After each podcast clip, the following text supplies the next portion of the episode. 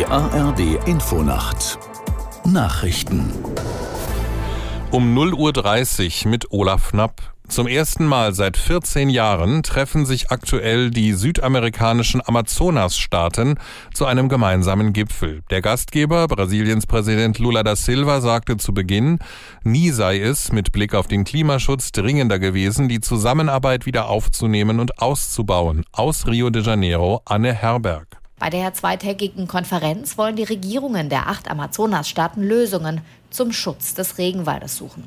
Wobei Brasiliens Staatschef Lula da Silva darauf hofft, dass sich die Nachbarstaaten der Selbstverpflichtung seines Landes zu einem Abholzungsstopp bis 2030 anschließen. Noch umstrittener ist das Thema Ölförderung im Amazonasgebiet und in der Nähe der Amazonasmündung. Umso mehr als viele der wirtschaftlich angeschlagenen Anrainerstaaten finanziell an der Förderung fossiler Brennstoffe hängen. Bundeskanzler Scholz sieht in der geplanten neuen Chipfabrik des taiwanesischen Konzerns TSMC in Dresden einen wichtigen Schritt zur Zukunftsfähigkeit Deutschlands. Die Bundesrepublik entwickle sich jetzt wahrscheinlich zum großen Standort für die Halbleiterproduktion in Europa, sagte Scholz. TSMC will die Fabrik zusammen mit weiteren Unternehmen errichten, unter anderem mit Bosch und Infineon. Der Bund will das Projekt mit 5 Milliarden Euro unterstützen. Nach Polen hat auch Litauen angekündigt, den Schutz an der Grenze zu Belarus zu verstärken.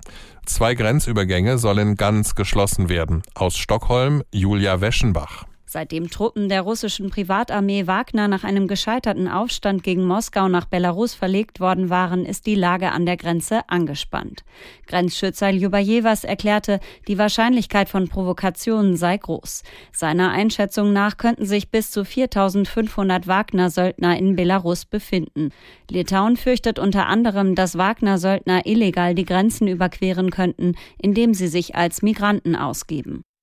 Die in Afghanistan regierenden radikal-islamischen Taliban haben laut eines US-Berichts ihren Einfluss auf Hilfsorganisationen weiter verstärkt. Vor allem Programme der Vereinten Nationen seien betroffen heißt es in einer Analyse, die der Generalinspekteur für den Wiederaufbau in Afghanistan veröffentlicht hat. Danach haben die Taliban die meisten von der UNO verwalteten Hilfsprogramme infiltriert und beeinflusst. Die radikalen Islamisten versuchten so, ihre Macht zu festigen.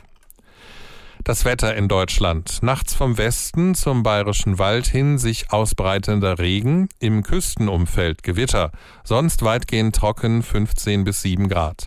Am Tage dann im Südosten und Nordosten unbeständiges Wetter mit Schauern, ansonsten heiter bis wolkig bei 17 bis maximal 25 Grad. Das waren die Nachrichten.